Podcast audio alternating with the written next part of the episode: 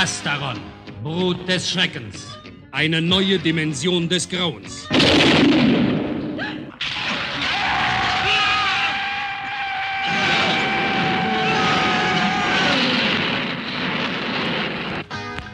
Spannung, Horror, Nervenkitzel.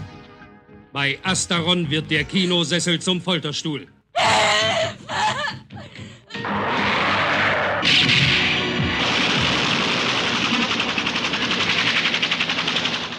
Ein faszinierendes, unvergleichliches Kinoerlebnis.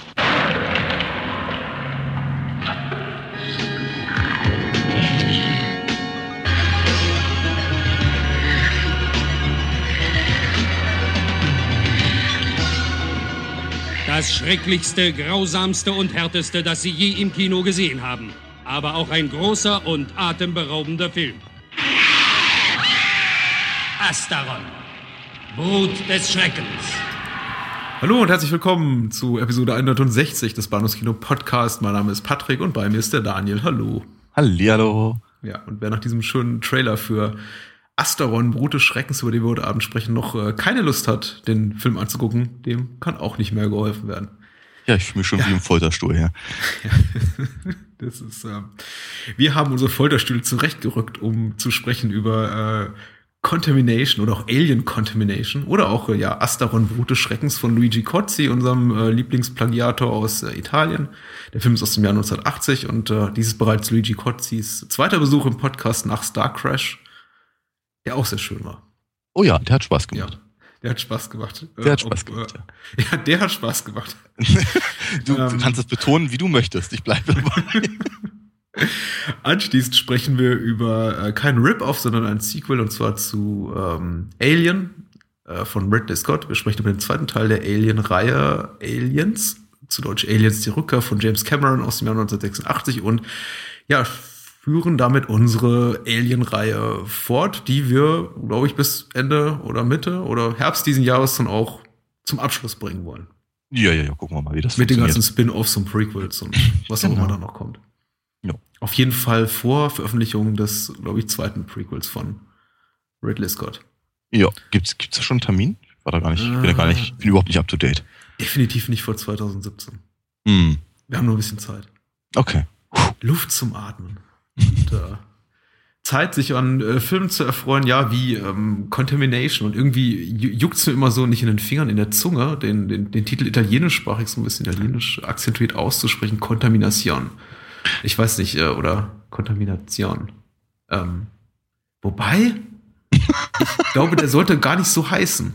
Ähm, denn tatsächlich war, und das so ein bisschen zur Vorgeschichte, äh, Contamination bzw. Asteron des Schreckens äh, wirklich von Beginn an als äh, wirklich Rip-Off äh, geplant, auch von Kotzi selber, der ein Drehbuch geschrieben hatte, was wirklich auch im Weltall spielen sollte, aufgrund von Budgetbeschränkungen dann aber auf die Erde verlagert wurde. Und da wurden dann einige andere Sachen umgeschrieben und dann auch vom Produzenten ein, ein, ein anderer Titel aufoktroyiert und äh, aber wie gesagt, von vornherein als auch als Rip-Off konzipiert und auch von Luigi als äh, Kotzi als solches verkauft. Äh, das sage ich jetzt nur im Kontrast zu Star Crash, wo ja Herr Kotzi immer behauptete, er habe Star Wars noch nicht mal gesehen und mhm. ähm, er wüsste nicht, was sich die Leute einbilden, die da behaupten, er hätte irgendwas, er wolle irgendwie am Erfolg von äh, Star Wars profitieren.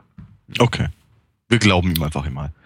Ja, also, äh, weißt du, wenn du jemandem glauben kannst, dann Italiener. Äh, Asteron, Brut des Schreckens. So, ich wiederhole den Titel gern, weil, weil er so besonders schön ist, aber noch viel lieber lese ich vor die Inhaltsangabe, die wir bei der UFDB finden. Das, mhm. äh, damit äh, erfüllen wir hier die übliche Pflichtübung. Und ich sag mal, geschrieben hat die UK 501, heißt der junge Mann oder die junge Frau. Und äh, sie liest sich da folgendermaßen, im New Yorker Hafen läuft ein Frachtschiff aus Südamerika ein, in dessen Laderäumen sich schleimige grüne Eier befinden. Jeder, der mit, den, äh, der mit dem von den Gebilden abgesonderten Schleim in Berührung kommt, muss auf grauenvolle Weise sterben. Hubbard, ein abgewrackter Astronaut, der diese Eier bereits auf dem Mars gesehen haben will, versucht mit der Sicherheitsbeauftragten Stella Holmes das Geheimnis der Eier zu lüften. das Geheimnis der Eier. Das ist, äh, das erinnert mich irgendwie an, an, an Kinderüberraschung-Werbung, ne? Ja, oder so, ja. ja. Ich möchte gar nicht sagen, woran ich gerade dachte, aber. vor, ja, vor allem, weil sie Stella Holmes heißt. Ähm, ja, stimmt da. Ja. Okay. ansonsten, ansonsten aber sicherlich ähm, äh, gut, äh, gut zusammengefasst. Ja. Ja, ja. Kann, kann, man, kann man mal so lassen. Mhm.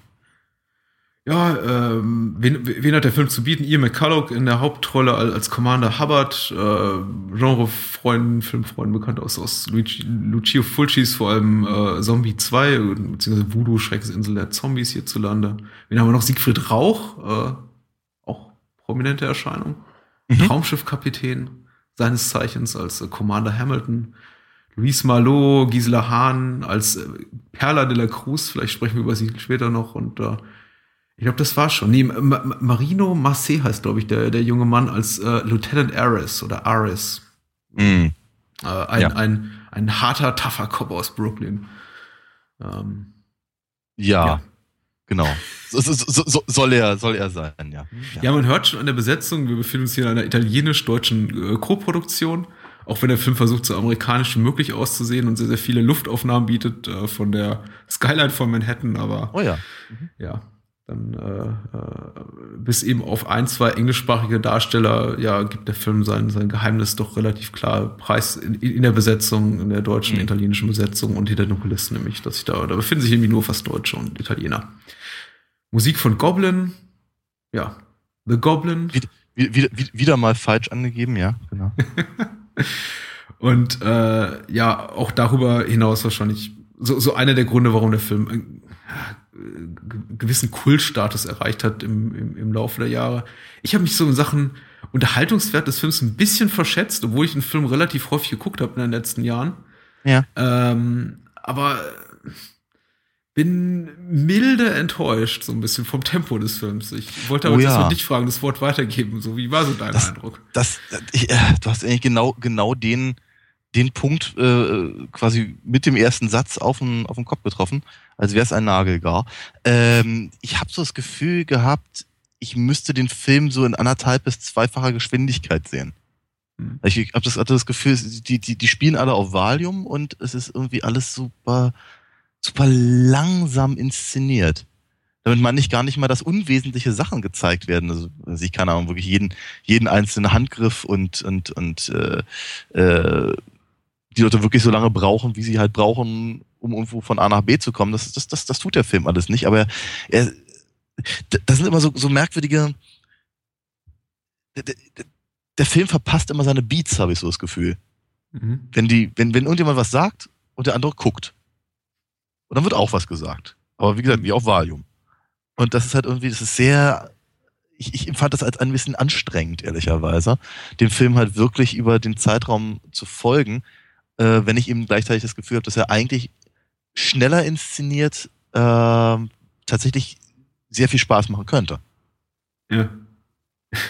Ja, man, man, man, man merkt diesem man merkt im Film natürlich auch, ich meine, das Problem haben viele Low-Budget-Filme aus der Zeit oder einfach Filme, die von, von, von Menschen inszeniert wurden, die vielleicht ihr Handwerk nicht so astral verstehen wie ein, äh, ich wollte schon sagen George Lucas, aber ich sag mal Francis Ford Coppola, äh, die, die einfach diesen, auch diesen Nationalitäten-Mischmasch zu bieten haben, der sich dann darin zeigt, dass man eben Szenen auch anmerkt, dass da Menschen in verschiedenen Sprachen miteinander reden, ja. sich teilweise wahrscheinlich gar nicht verstehen und äh, ja. jeder darauf wartet, auch gerne mal einige Sekunden darauf wartet, dass der oder diejenige vor ihm eben seine, seine Dialogzeile zu Ende gesprochen hat, bis er oder sie dann selber einsetzt, seinen Text äh, runter zu palabern. Ja.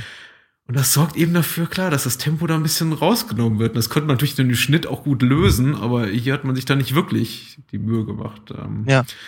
Weil, ja, also dieses, ähm, diese, diese babylonische Sprachverwirrung, die ist ja eben ehrlicherweise, äh, wie soll ich sagen, also Sergio Leone hat es auch nicht aufgehalten. Mhm. Weißt du? das ist, das, da, da funktioniert das ja durchaus ganz gut. Ähm, aber auch sehr wenig gesprochen, muss man sagen. Ja, okay. Na gut. Äh, hier ist natürlich, du hast recht, die, die, die Exposition ist, äh, ist, ist äh, gewaltig. Ähm, vielleicht auch aus Budgetgründen. Man halt dann doch sich dazu entschieden hat, lieber, lieber Sachen halt ähm, en Detail zu erklären, als sie nur ausgerechnet zu zeigen. Ähm, ja, aber wie gesagt, es ist halt, es ist schon. Ich, ich habe auch das Gefühl, dass da eben auch gerade durch diese äh, durch die unterschiedlichen Nationen, die da eben beteiligt waren, äh, auch einige verschiedene Schauspielansätze zum Beispiel äh, kollidieren. Mhm. Ähm, also du erwähntest ja gerade den, den, den vermeintlich toughen Brooklyn-Cop da, der eben ehrlicherweise wirkt wie, ähm, wie der, äh, ja, der, der, der, der, der, Faxenmacher aus dem italienischen Film vom Dienst, was er ja auch ist. Und äh, ja, ja, ist, äh, ist schwer. Es ist wirklich, es ist wirklich schwer. Es ist, es ist, ich finde das, ich, also ich denke da gerade zum Beispiel an eine der ersten Szenen, wenn nach, nach, nachdem sie dann irgendwie in die in die Handlung gehen äh, und äh, er eben ohne ohne Klamotten in dem ähm, in diesem in diesem von Dr. Who geklauten äh, Set irgendwie äh, steht und äh, eben hier ähm, wie hieß sie noch gleich? Äh, Stella? Stella, danke. Stella, Stella Holmes, Holmes ja. ja. genau. Holmes, äh, ja. ja. Äh, ihn, ihn, interviewt und, und wie ihre Augenlider nicht hochbekommt. Und, und eben relativ, relativ gelangweilt und wieder steht und auch nicht genau weiß, wo sie hingucken soll. Und er, er fuchtelt und gestikuliert halt wild, während er versucht, eben sein, ähm, seine, seine Decke zu behalten. Mhm. Das könnte sogar durchaus ganz komisch sein, ehrlicherweise. Aber irgendwie, es funktioniert halt nicht ganz. Es ist, es ist, äh, es, es, es passt auch nicht ganz zu dem, zu dem, zu dem ernsthaften Ton, den der Film anschlagen möchte, eigentlich. Ja, ja. Ich glaube auch so, in, in Sachen Tonalität war man sich irgendwie nicht ganz einig hinter den Kulissen und am Ende letztendlich immer auch nicht vor den Kulissen. Also man merkt schon einfach der, der Schauspielerriege an, da, da fehlt die Chemie, beziehungsweise da ist einfach, ja, der, der schauspielerische Ansatz, wie du es genannt hast, ist einfach ein, ein völlig anderer. Also dieser, dieser junge Mann da, Marino Massé will als Brooklyn Cop will halt klar so, so ein bisschen die komödiantische Nummer durchziehen und äh, Louise Marlowe, die Colonel Holmes spielt, gibt ihm eigentlich keine Chance, damit irgendwie mhm. da, da, damit äh, da durchzukommen mit, mit, mit der Nummer. Nicht, weil sie irgendwie den Straight Man hier zu seinem, zu seinem Quatschmacher spielt, sondern einfach, weil, weil, sie, weil, weil, weil sie die Art, wie sie die Szene spielt, überhaupt, überhaupt nicht zulässt. Ähm, mhm. Also es ist wirklich äh, es ist ein bisschen, bisschen irritierend und dann wiederum habe ich mir eben auch, habe ich mir immer gedacht, ja, habe ich mir immer gefragt, in, in, in Werken von Kotze, die ich kenne, zum Beispiel eben auch aus Star Crash, ist es da irgendwie anders? Und ich glaube mhm. eigentlich nicht. Äh, ich glaube, der Vorteil, den Star Crash hat, ist einfach, dass das große Budget, die sehr viel fantasievolleren Settings, einfach, mhm. dass da auch, auch ähm, Schauspielpersönlichkeiten aufeinandertreffen, die quasi schon so eine, so eine, so, so eine eingebaute Extravaganz haben, wie zum Beispiel ja. hier, hier David Hasselhoff und Christopher Plummer und äh, ja. Caroline Munro und äh, wie heißt der, ähm, junge, junge, junge Priestersohn, der Wiedergeborene. Ähm, naja. Der, der, der, der äh, quasi Jedi, meinst du? Ja, der äh, ja, ruhig, ohne, ja. ohne jegliche Schauspielgabe, aber dafür mit sehr viel Blut und Charisma agierender äh, junge Mann, der äh, ja, ich, ich glaube, Freikirchenprediger war vor, vor seiner ah. vor seiner Schauspiellaufbahn, die alle äh, nicht wirklich viel können, außer Christopher Plummer, äh, mhm. aber äh, eben, eben das Beste daraus machen aus der Absurdität der Situation. Und hier ist eigentlich genau derselbe Fall äh, mit dem äh, mit, mit dem umgekehrten Effekt, nämlich dass niemand eigentlich wirklich über die Stränge schlägt schauspielerisch, sondern sich alle irgendwie so irgendwie so, so, so zurückziehen und, und keiner mehr so richtig aus sich rauskommt. Und die stehen dann oft im Kreis in hochdramatischen Szenen und reden miteinander, als würden sie gerade irgendwie um offenen Sarg stehen. Und wirklich ja. passieren die absolut wildesten Dinge. Da, da, explodiert eine Ratte und irgendwie Aliens greifen an und es passieren die furchtbarsten Dinge und mhm. alle starren sich mit blanken Gesichtern gegenseitig an. Mhm. Mhm. Und es ja. passiert gar nichts blanke Gesichter. Das ist genau das, was mir durch den Kopf gegangen ist mit dem, mit dem, ich weiß gar nicht mehr, was, was, was er für ein Heini sein sollte, aber der schnauzbärtige ähm, Typ, der, der eben auch den Basel Exposition halt permanent für, für, für Stella gibt.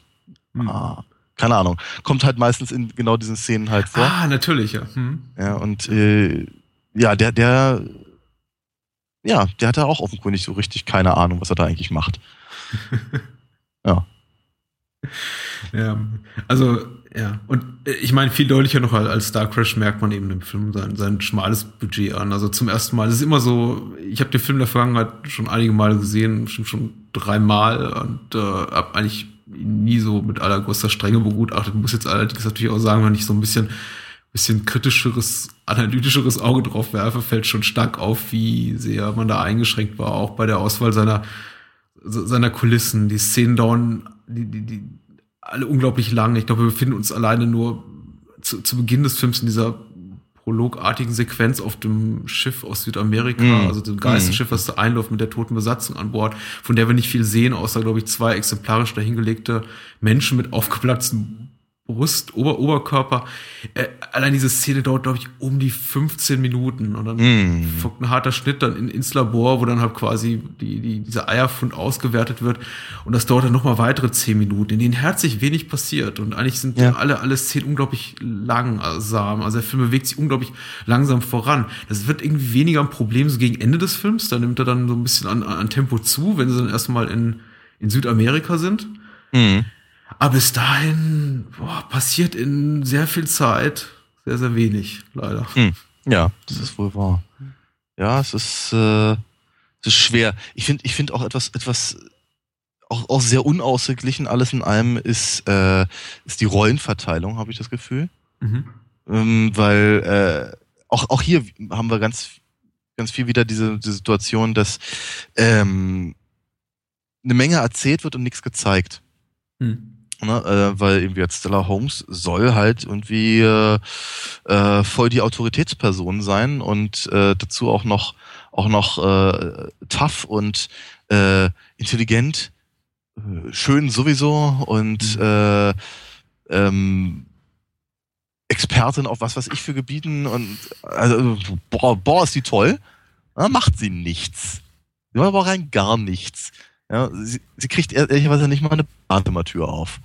Und äh, ist, ist halt ehrlicherweise den, den Großteil der, der Szenen, in, dem, in denen halt äh, sie drin ist und auch gleichzeitig ein bisschen Action, ist sie Damsel in Distress.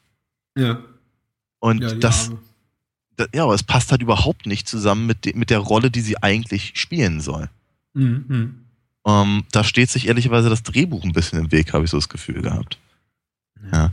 Äh, oder, äh, also ich meine, was, was, was, was mir natürlich wirklich am, am, am säuersten aufgestoßen ist, ehrlicherweise, war, äh, wenn, äh, äh, hier, wenn, wenn, wenn der Astronaut ihr eine scheuert, ja, nur damit sie sich verstehen, und sie grinst ihn irgendwie breit an und dann haben sie auch gleich irgendwie eine, eine, eine quasi wiederum unausgesprochene äh, Liaison oder so. Also, mh. das, Ja, ich, das war nicht, das war nicht mal Machismo, das war einfach nur irgendwie dämlich. Es ist lustig, es ist äh, lustig. Ich glaube auch, der Film irgendwie versucht sich so ein bisschen an, an, an komplexerer Figurenzeichnung, scheitert aber komplett daran, eben auch, ja, indem man so Figuren auch Eigenheiten gibt, die total ungefragt und un, unnötig sind, die einfach auch nur, glaube ich, dazu dienen, auch zum Teil zumindest die Handlung in die, in die Länge zu ziehen. Zum Beispiel einfach die, Mm. ja, diese ganze Szene da, Stichwort Damsel in Distress, in der äh, Stella Holmes, also Colonel Holmes, in, mit dem mit dem Ei in, in, in ihrem Badezimmer eingesperrt ist und äh, hier Eris und äh, Commander Hubbard vor, vor ihrer Tür quasi auf und ab gehen und darüber diskutieren, ob sie äh, dann mal Mm. reingucken sollen, ob sie Mm. gut geht oder auch nicht. Ähm, Mhm. Das ist eine un, das geht über eine unerträglich lange Zeit, in der auch so die Charaktermotivationen komplett wechseln von einer Seite auf die andere. Ich glaube, zuerst ist es Aris, der sagt so, äh, hier, lass uns mal reingucken. Und Hubbard sagt, nee, lass uns weitergehen. Dann gehen sie einen Gang runter und irgendwie zehn Meter weiter sagt dann Hubbard, weißt du was, wir könnten doch mal reingucken. Und dann ist Mhm. Aris wieder der, der sagt, ach komm, hier, mach dir doch keine Gedanken. Sie wird irgendwie schon wahrscheinlich, braucht sie irgendwie länger im Bad. Frauen brauchen immer länger im Bad. Und so geht das Mhm. hin und her. Ja, ja, ja, ja. Und zwischenzeitlich dann eben immer irgendwie Gegenschnitte auf, auf die, die arme Colin Holmes, die da schreien sitzt vor diesem Ei. Ja. Wo, wobei ich mich auch gefragt habe, wie, wie, wie, ähm, wie, wie akustisch dicht sind denn die eigentlich diese Hoteltüren? Also, Mhm, mhm, mhm. Das ist auf jeden Fall beeindruckend. Also, diese, diese Art der, der Geräuschdämmung. Also, den Fachmann dafür möchte ich gerne mal kennenlernen. Das, äh, ja, und dann kommt Siegfried Rauch und ich habe mich natürlich auch gefreut über Siegfried Rauch und ähm, Ja, Da, dann setzt so, so, so ein Hauch von Irrsinn ein, finde ich, weil ich finde, er Mhm. macht seine Sache ganz gut. Er hat zumindest irgendwie so eine so eine intensive Art, seine Rolle Ja. zu spielen. Ich Ja. finde es auch irgendwie amüsant, dass die die urdeutsche äh, äh, Gisela Hahn als äh, weiß nicht, ich habe ja auch hier notiert, Leni Riefenstahl spielt Perla de la Cruz. Das ist irgendwie so. Deutscher, Deu Deutscher als Gisela Hahn geht's eigentlich kaum. Und wenn sie sich vorstellen mit, äh, ich bin Perla de la Cruz, dann denke ich mir, okay, irgendwie, weiß ich nicht, ich weiß, ihr, ihr habt euch zum großen Teil auf, auf ein deutsches Budget verlassen, aber entweder lügt sie oder die Rolle ist einfach, sagen wir mal, falsch besetzt, würde ich so leicht sagen, ja. Aber gut, der Film wird dann besser. Er nimmt ein bisschen an Fahrt auf. Ja, das ist wohl wahr. Das ist, ähm, äh, es ist, es ist ja auch nicht so, der Film, der Film hat ja auch äh, den einen oder anderen durchaus gelungenen Schauwert, möchte ich hier mal Mhm. äh, äh, noch mal kurz gesagt haben. Weil du hattest vorhin gesagt, hier die erste Viertelstunde ist, äh, ist halt sehr lang, ohne dass halt wirklich was passiert. Ähm, stimmt ja auch durchaus, aber wenn dann eben was passiert, dann ist das schon ganz schön happig Mhm. habe ich so gehabt. Ich meine, der Effekt ist ja okay, also man, man sieht halt schon durchaus, dass, dass er den, den, den Leuten was auf, auf den Bauch geschnallt haben. Ähm, aber die äh, an der Stelle versagt die Inszenierung interessanterweise nicht. Ja. Ja, weil wenn man sich darauf einlässt, dass man halt hier einen relativ äh, gering budgetierten B-Film sieht, äh, dann, dann, dann funktioniert das halt äh, ziemlich gut. Es ist halt aber auch ehrlicherweise der einzige Effekt, den, den der Film hat, hat über etwa 90 Minuten. Ähm, man- er wird ein paar Mal wiederholt, aber äh, viel, viel mehr als halt irgendwie in, in Zeitlupe Bauch aufplatzen, haben wir halt ehrlicherweise dann nicht. Ich, ich glaube, wir haben noch so einen schönen Miniatureffekt mit den Eiern in dieser Höhle. Der wird dann aber auch zwei, dreimal gezeigt. Ja, stimmt, richtig, du hast recht. Hm. Äh, ich, fand, ich fand die Eieridee an sich ganz gut, muss aber auch ganz ehrlich sagen, dass ich nicht so ganz äh, die Logik dahinter mitgeschnitten habe. Weil ich fand, ich fand eben tatsächlich zu sagen, okay, das ist ein Bakterium, äh, fand ich äh, fand, fand ich fand ich ganz witzig, aber Mhm. äh, das dann das dann das dann eben tatsächlich doch wieder zurück auf Aliens zu zu führen, mh, da hatte ich da hatte ich so meine meine meine Plot-Schwierigkeiten mit, wobei aber eben zum Beispiel das End-Alien rein theoretisch zumindest wieder ganz cool war. ja, ja. Ähm, das, das, das Design fand ich ziemlich gut, weil es eben äh, nicht den, nicht diesen, diesen, nicht den einfachen Weg des, des, des, des Typen im Gummikostüms äh, ge- gegangen ist, sondern halt wirklich, was wirklich sehr Seltsames war. Von der, von der, von der Form her, von den äh, Anordnungen verschiedener Körperteile und so. Da hatte ich schon das Gefühl, dass da dass da der ein oder andere Gedanke hinter war. Und der, das hat mir gut gefallen. Äh, klar wäre es irgendwie lustiger gewesen, wenn sich das Vieh noch ein bisschen mehr bewegt hätte. Oder, hm, wie soll ich sagen, einfach alles in allem ein bisschen mehr in den Plot integriert gewesen wäre oder, oder was zu tun gehabt hätte. Ähm, aber das Viech selber war ziemlich cool. Ja. Ich glaube, die, die außerirdischen Antagonisten des Films haben, ich, für mich habe das grundsätzliche Problem, dass sie sehr, sehr unbeweglich sind. Ich meine, sowohl das, das, das Mutter-Alien oder Queen-Alien, nennen wir es, wie wir wollen, ne, zum, in, in Referenz vielleicht an, an Aliens, äh, über die wir gleich reden, nennen wir es mal, mal die Alien-Königin oder Alien-König, äh, wie auch immer. Und die Eier sind halt sehr, sehr, sehr das sind alles sehr, sehr un unbewegliche Entitäten. Die sitzen da eben rum, die können nicht wahnsinnig Mhm. viel machen. Also irgendwie schafft es natürlich die, die, ähm, das Mutter-Alien oder Oberalien äh, hier den Cop Tony Aris da zu töten und das geschieht auch sehr, sehr eindrucksvoll. Eben alles durch äh, auch mentale, geistige Kräfte. Also quasi so eine Art Hypnose, hypnotische Wirkung, die da die Aliens ausüben auf, auf, auf die Menschen. Das ist irgendwie dadurch irgendwie ganz, ganz, ganz geschickt gelöst, weil anders wird es überhaupt nicht funktionieren. Die sind ja alle, die stehen nur, nur rum, beziehungsweise sind irgendwie verwachsen mit, den, mit dem Raum um sich und äh, haben dadurch natürlich dadurch das, das inhärente Problem, dass sie erstmal relativ unbedrohlich wirken. Also am, am, Ja. am schlimmsten für mich eigentlich in der Szene oder am unangenehmsten oder einfach am, am, am blödesten inszeniert in der Szene eben in der äh, Stella Holmes in, im Badezimmer eingesperrt ist mit dem Ei. Ja. Und Mhm. äh, die u- unfassbar undramatisch wirkt die Szene, weil wir noch nicht mal ähm, die beiden im, im selben Bildkader sehen, sondern tatsächlich immer nur Schnitt aufs Ei, Schnitt auf Mhm. Stella, Schnitt aufs Ei, Schnitt auf Stella. Und beide Ja. liegen, unbewe liegen unbeweglich in ihren Ecken und die eine schreit und das andere blubbert. Ja. ja. Ähm, ja. Aber du hast natürlich recht, die Effekte sind für das, was sie können, wirklich ganz gut. Und ich glaube, an diesen Brustkorb-Explodiert-Effekten gefiel mir so am besten auch, dass man wirklich ansehen konnte, den Schauspielern oder Stuntleuten, dass das ganz schön gefährlich ist, was die da machen. Mm. Das sah, dadurch, dass das auch noch so in ultra Slow Motion gefilmt ist, nicht angenehm aus. Also das sieht ja aus, als hätten die da irgendwie wirklich so ein paar Sprengkörper in, in ja, in, in, in, so einen Schutzanzug gepackt, natürlich das alles irgendwie schon abgedämmt und äh, Ja. aber da, da, da fliegt eine ganze Menge Glibber denen um die Ohren und auch Siegfried Rauch, den man ja auch dann am Ende des Films explodieren sieht, sieht nicht glücklich aus bei der ganzen Geschichte. Also, Du siehst auch davon erzählt er bestimmt bis heute noch den Traumschiff-Passagieren. Und dann, damals, als die explodierte? Ja. Ich meine, ich, ich, ich, ich habe mich natürlich, ich meine, ja, du hast völlig recht mit, mit Siegfried Rauch. Äh, kommt da eine, eine, eine, eine Qualität in, in den Film, den, die der so vorher gar nicht hatte. Äh, ich habe mich aber trotzdem so ein bisschen gefragt, bra gefragt brauchte der eigentlich Geld damals? Ähm, ich meine, für, für, für seine Professionali- Professionalität spricht natürlich, äh, dass, er, dass, dass er das halt durchgezogen hat. Ähm, aber trotzdem fra frage ich mich jetzt so ein kleines bisschen, was, was, da, was dann da wo bitte sehr hintersteckte, weil ich meine, bevor, bevor er äh, in die Karibik gesegelt ist, äh, hat er ja doch ein oder zwei andere doch recht äh, große äh, Dinge gemacht. Ich meine, Mhm. nicht, nicht, umsonst war, war, war Steve McQueen Patenonkel seiner, ich glaube, Tochter, kann das sein? Ich glaube ja. Mhm.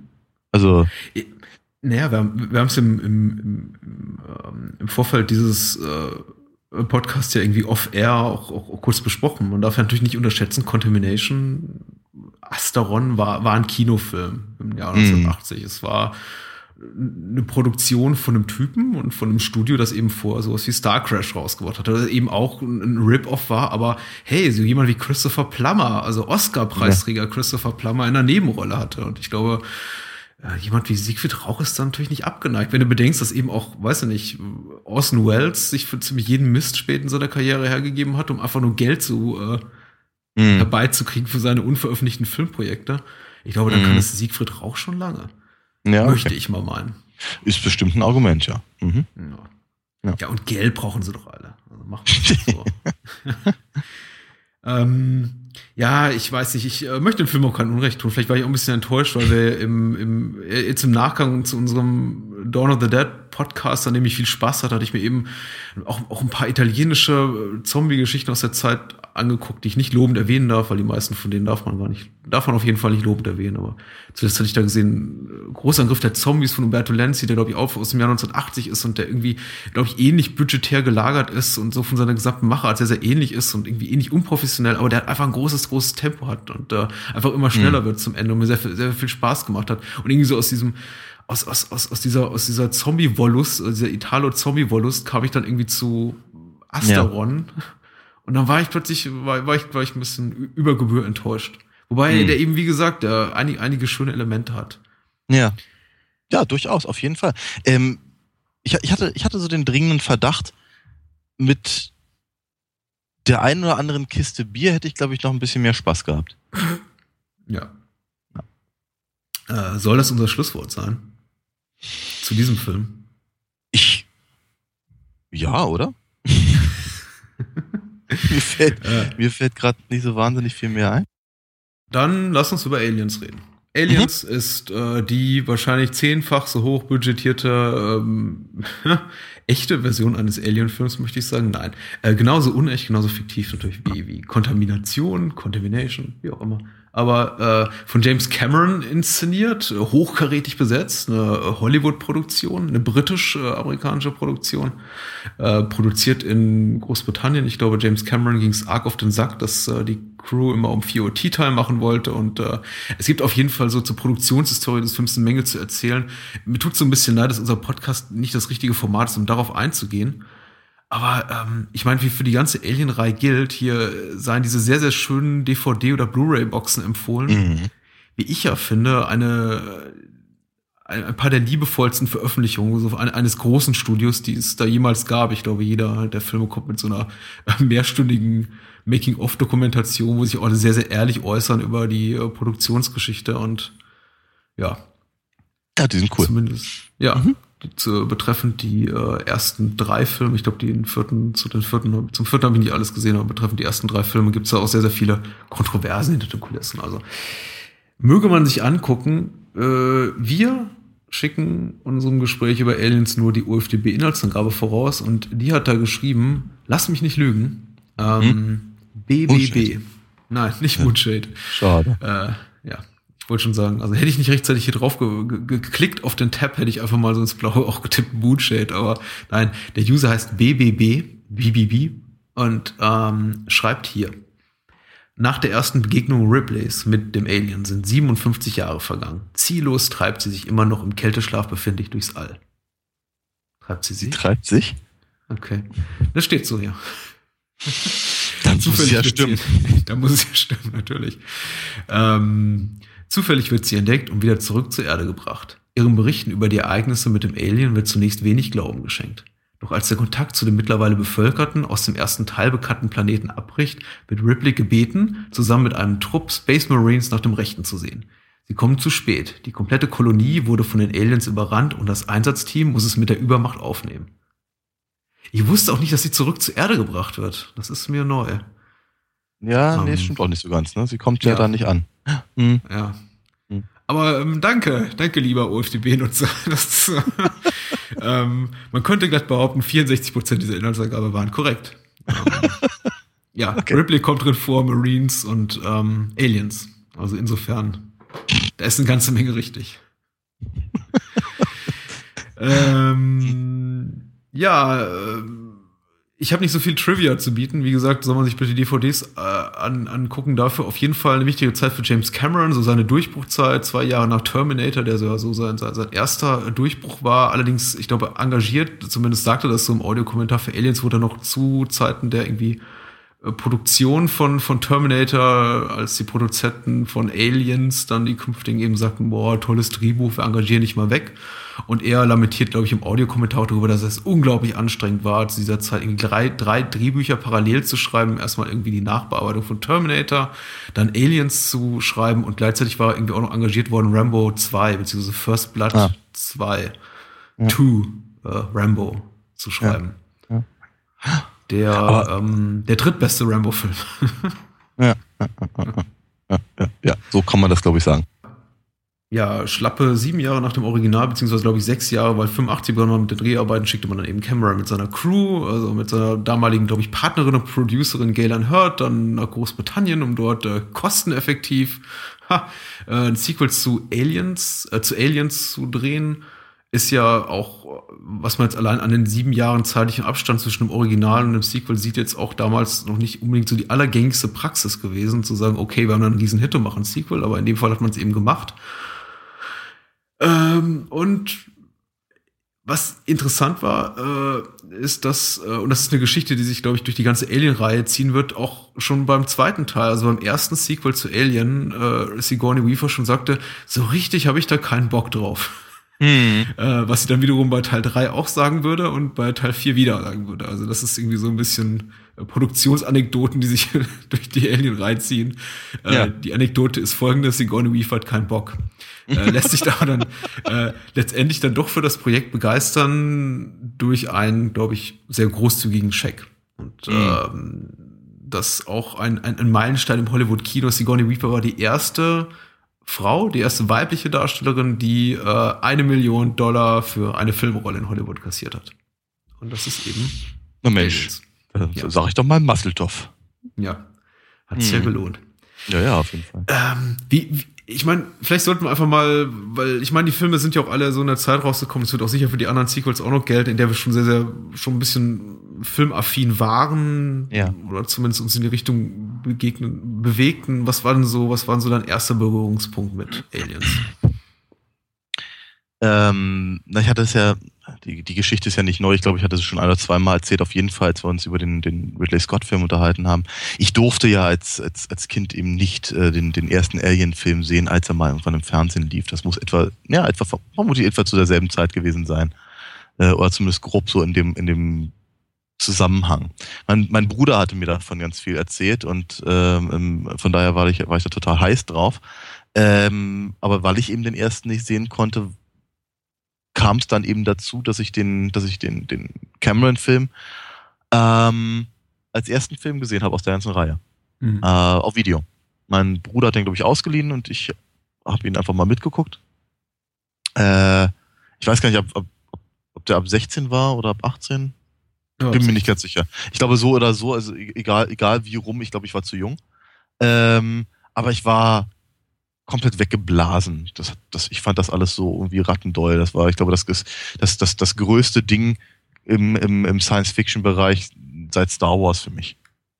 Ich fand das alles, ich fand das alles so unglaublich gewaltig und äh, ich meine, ich glaube einfach die Tatsache, dass ich ihn gesehen habe, war natürlich einfach mal schon, schon richtig dolle toll. Äh, mir war, ich bin natürlich sofort auf die, auf die, auf die Designs angesprungen.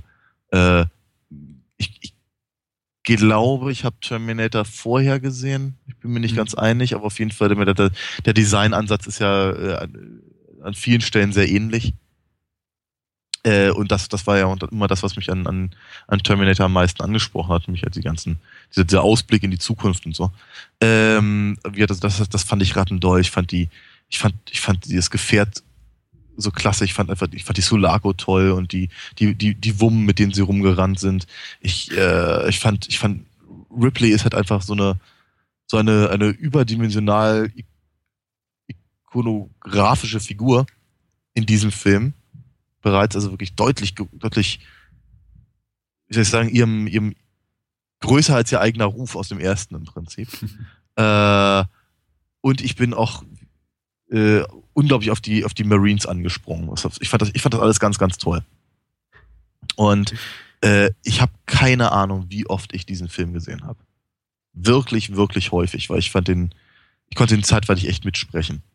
ähm, und äh, ich muss ganz ehrlich gestehen, meine, meine Begeisterung für den Film hat dann aber auch irgendwann stark nachgelassen. Und zwar genau in dem gleichen Maß, wie meine Begeisterung für die anderen Teile aus der Reihe gestiegen ist. Mhm. Äh, weil als ich dann irgendwann den, den, den, den, den Ridley Scott-Film gesehen habe, fand ich ihn relativ langweilig tatsächlich im Gegensatz zu, zu, zu Aliens. Äh, ich glaube, der dritte war damals noch nicht raus. Ähm, jedenfalls, ähm, ich glaube, das erste Mal, dass ich so einen, so einen Abstand zu dem Film gefunden habe oder nehmen musste, war, als ich dann irgendwann den Director's Cut gesehen hatte, auf Video auch. Äh, damals natürlich noch mit, mit, mit deutscher Synchro und ich fand das ganz furchtbar, dass halt irgendwie das hin und her sprang mit den, mit den, mit den Synchronisationssprechern, äh, Synchronsprechern. Und ähm, das, das, das, das äh, funktionierte für mich nicht mehr. Nicht mehr wirklich. Zumal mir der, der, der Director's Cut nichts Neues ge geboten hat, weil ich ihm die ähm, diese, diese, diese Taschenbuchfassung, die hatte ich mhm. auch gelesen. Mhm. Also das heißt, alles, was da drin war, kannte ich bereits.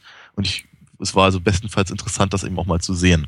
Mhm. das muss man ähm, vielleicht, das, das muss man vielleicht auch irgendwie, ich will nicht überheblich erscheinen, aber ich frage mich eben auch manchmal, ob man das jetzt so jüngeren Hörern des Podcasts vielleicht auch nochmal mit auf den Weg geben muss, diese ganzen Romane zum Film. Also mhm. Filme, die nicht auf Romanen basierten, sondern die eben quasi so im Verlauf der Produktion dann eben nur quasi nochmal so als Romanfassung herausgebracht wurden, beruhten ja. meist auf früheren Drehbuchfassungen, also auf den, den quasi auf der, auf der ungekürzten Schnittfassung eines Films, auch teilweise mit Szenen, die niemals verfilmt wurden. Und äh, Richtig, ja. so kam es dann eben häufig, dass wenn man diese Bücher las, das hat sich bei mir nämlich auch wirklich ins Gehirn reingefressen stellenweise, dass man, wenn man diese Bücher las, dort Szenen von Szenen hörte, die dann nicht im Film auftauchten, die man dann aber irgendwie unweigerlich immer mit dem Film auch in Verbindung brachte. Ja, klar. also ich habe heute noch, ich sehe heute noch Filme, sagen wir mal aus den, aus den 80ern und frühen 90er Jahren, von denen ich mir sage, war da nicht diese Szene so und so drin? Und dann mhm. fällt mir irgendwann ein, nee, die, die war wahrscheinlich nur im, im großen Roman zum Film.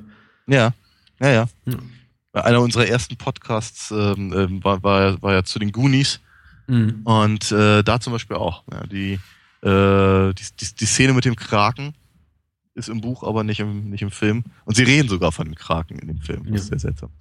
Ähm, genau, aber wie gesagt, also ich, ich, äh, ich erinnere mich zumindest, um, um jetzt mal da mal den, äh, den nostalgischen Punkt kurz abzuschließen, ich erinnere mich noch daran, dass ich eben die, die, die vier Filme hintereinander weggesehen habe, als der vierte in die Kinos kam äh, und ich beim zweiten eingeschlafen bin. Nun, zu meiner Ver äh, ähm, Verteidigung zu sagen, ich kam von der Arbeit und war halt einfach nach, äh, nach äh, dem ersten schon ganz schön kaputt. Und ähm, ja, im Prinzip in der, in der, in der ersten Stunde, in der halt ähm, Spannung aufgebaut wird und man noch nicht so genau weiß, was da passiert, es sei denn, man weiß, was passiert, weil man den Film irgendwie 20, 25 Mal gesehen hat, da hat es mich dann einfach im Kinosessel umgehauen. Äh, okay, dann werde ich mal losschießen und ein bisschen mal im Gedächtnis kram. Ich glaube, zu Aliens habe ich die unkonkretesten, oder ich möchte eher sagen, vielleicht die am, am wenigsten spannendsten Erinnerungen. Ich verbinde eigentlich mit jedem Alien-Film, vielleicht mit Ausnahme des vierten, äh, eine, eine persönliche Geschichte mit Aliens ist sie auch da, weil sie schon, glaube ich, bedeutend für mich war, so als, als junger Filmfreund. Das war nämlich eine meiner allerersten Videokaufkassetten, die ich erworben habe. Der Film war ab 16, das weiß ich definitiv, weil ich anderweitig nicht an den Film rangekommen wäre. Okay. Ich weiß auch noch sehr, sehr konkret, dass ich sie bei einem Kaufhof gekauft habe und ich glaube auch, dass sie 49,95 Mark, D-Mark kostete.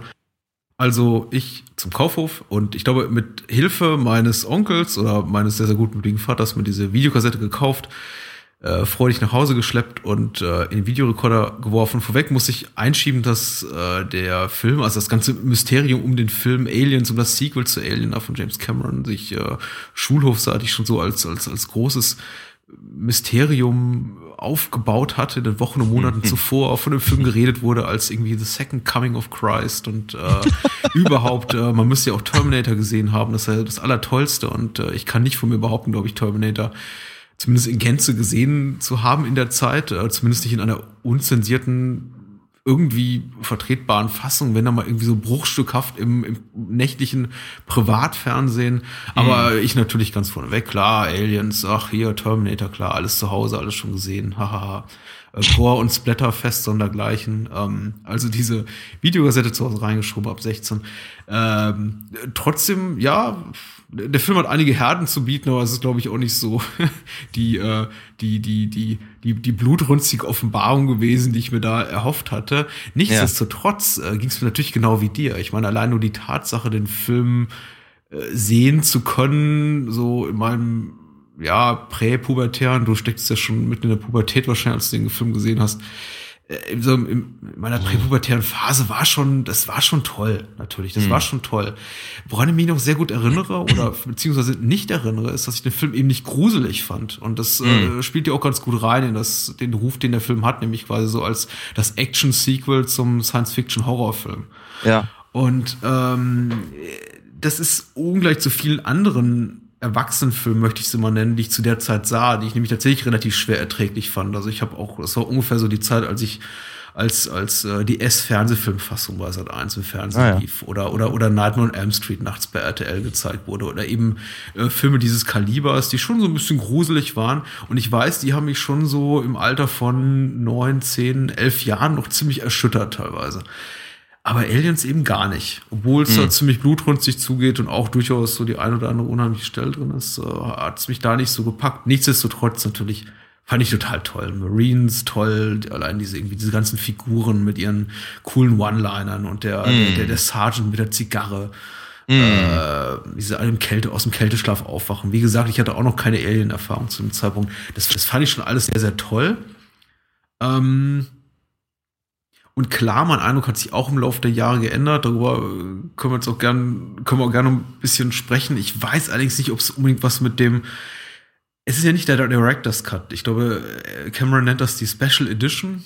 Ja. Und äh, ist für mich eher so, e, e, eher Marketingmaßnahme als alles andere, denn ich kann mir nicht vorstellen, dass er irgendwie das, äh, besonders großen Wert darauf legte, diese, diese, diese Fassung da kanonisiert zu sehen. Ich glaube auch, äh, er, mag natürlich die Kinofassung, sagt er, glaube ich, auch selber äh, lieber. Ist eine die von ihm hm. bevorzugte Fassung. Nee, das sagt er nicht. Äh, tatsächlich Nein? in der, nee, nee, ich hatte ja nun gerade die, die von dir vorhin erwähnte Blu-ray-Fassung mir angeguckt. Ähm, und wie hat eben diese, diese Special Edition, die beginnt halt mit einem, mit einem ähm, ein Wort äh, äh, von James Cameron an den Zuschauer, das meint halt irgendwie, dass, dass das die Fassung war, die er halt machen wollte.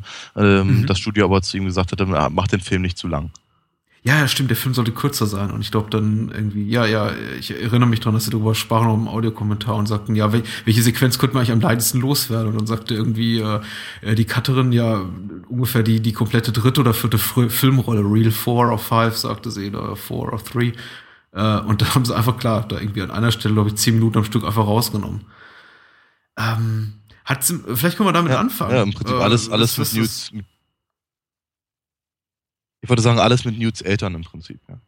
Ja, genau. Wir begegnen Newt eben nicht, wie es in der Kinofassung von Aliens ist, erst nach ungefähr 70, 80 Minuten, sondern in der Special Edition begegnen wir nach ungefähr einer Viertelstunde. Ja. Ja. Was gibt's dazu zu sagen? Hat es dir die Fassung vergelt oder äh, haben es die andere Sachen vergelt im Laufe der Jahre? Ich finde die, also Gott, ich meine, wie, also ich glaube, ich glaube, ich bin da mittlerweile, ich bin da nicht mehr emotional bei. Mhm. Ähm, ich, äh, da ich das weiß und da, da, da, da ich mich darauf vorbereitet hatte, äh, eben die Version zu sehen, finde ich das jetzt nicht schlimm und ich äh, finde es halt weiterhin natürlich einfach nur eine, ich finde es halt einfach eine interessante äh, neue Szene. Äh, ich finde mhm. aber tatsächlich, dass es die Geschwindigkeit des Films rausnimmt.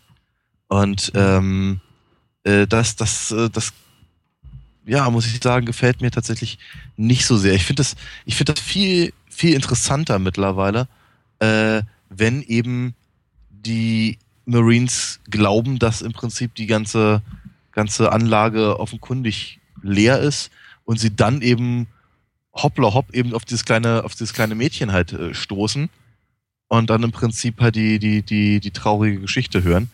Ähm, mhm. und, und, und all das, das, das, das, das äh, finde ich, es funktioniert besser, habe ich so das Gefühl.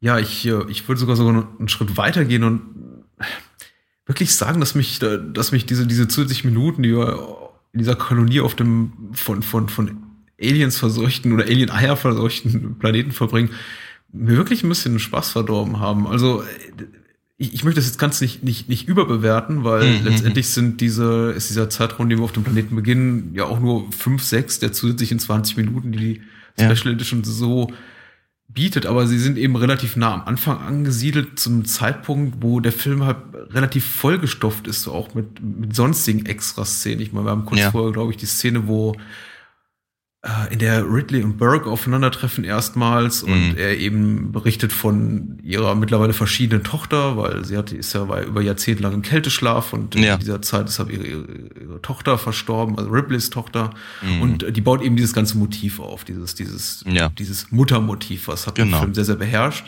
Ja. Vor allem ja, ja. in der Special Edition.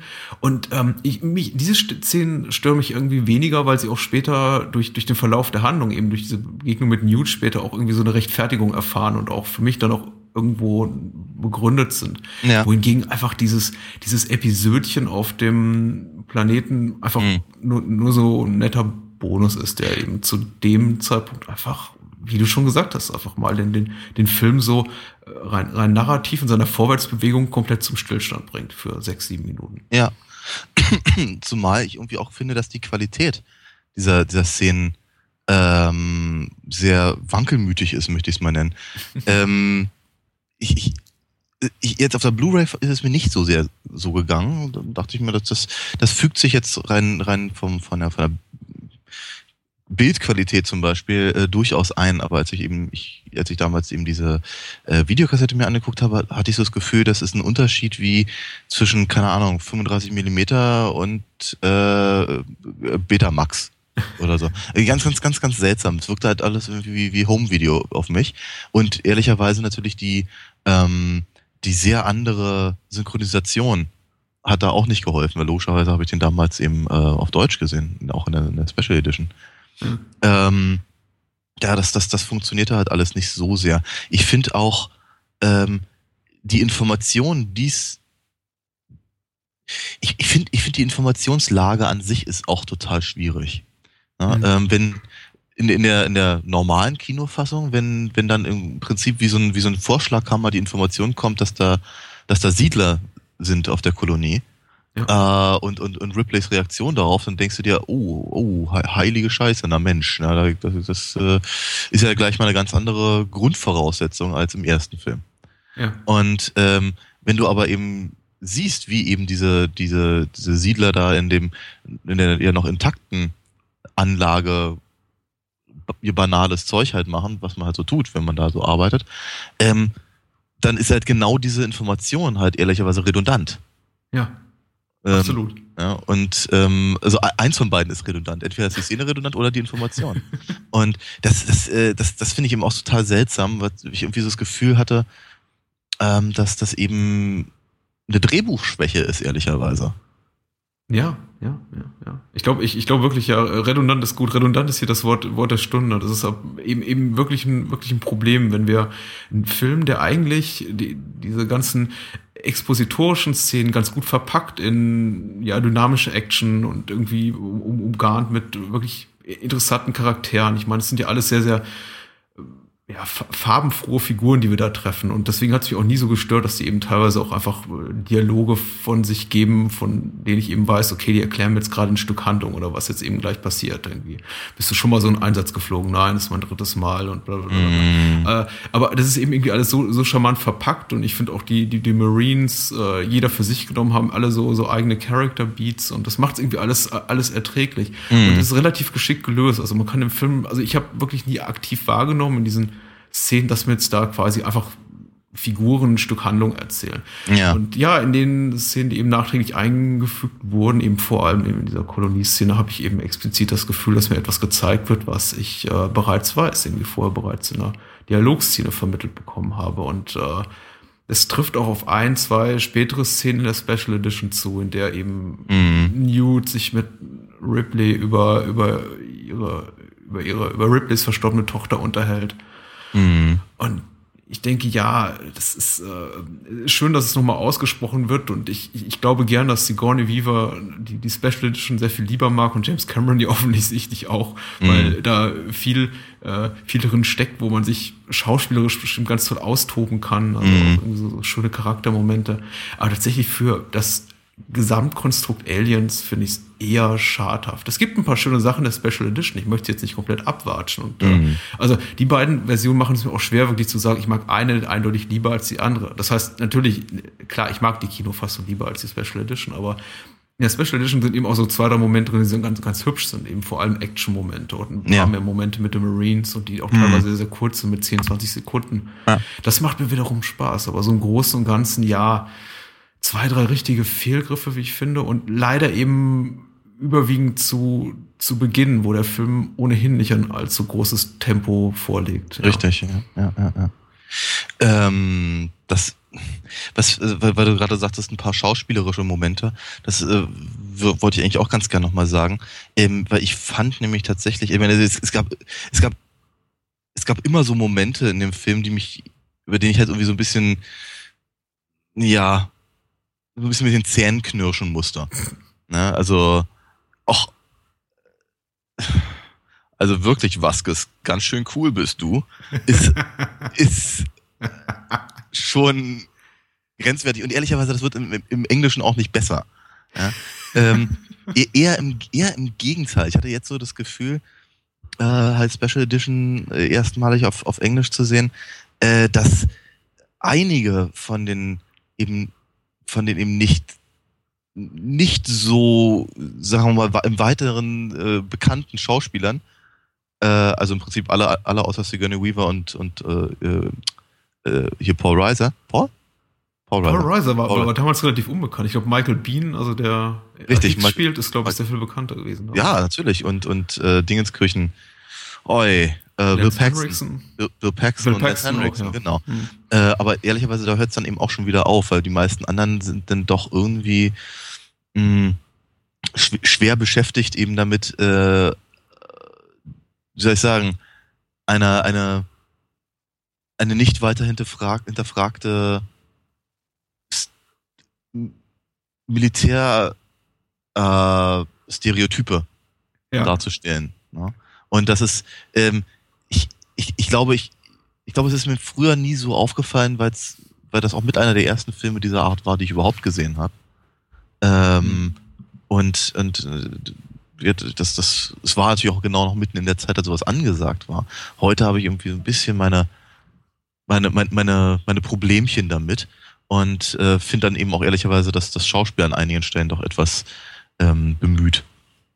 Ja, ähm, komisch, da ticken wir anders. Also das ist mir überhaupt nicht so gegangen. Also da habe ich tatsächlich, hab ich tatsächlich Spaß gehabt. Ich habe jetzt einfach aufgrund der Tatsache, dass ich ja durch James Camerons Karriere seitdem auch verfolgt habe und bestimmte halt grundsätzliche Motive auch äh, in mm. seinen Filmen mittlerweile ganz gut äh, benennen kann. Ja, ja, ein bisschen klar. bin ich natürlich ein bisschen übermüdet von dieser von diesem ganzen Militärfetischismus, den er da so ja. pflegt und äh, den er auch bis bis jetzt konsequent bis zuletzt zu Avatar da durchgehalten hat. Ja. Glaub, Titanic hatte sich mal die Marines verkniffen. Ähm, ja, doch, im weiteren Sinne schon. Ich meine, aber Avatar ist natürlich, also auch rein, rein vom Design her wirkt das wie, wie, wie, wie Aliens 2. Mhm.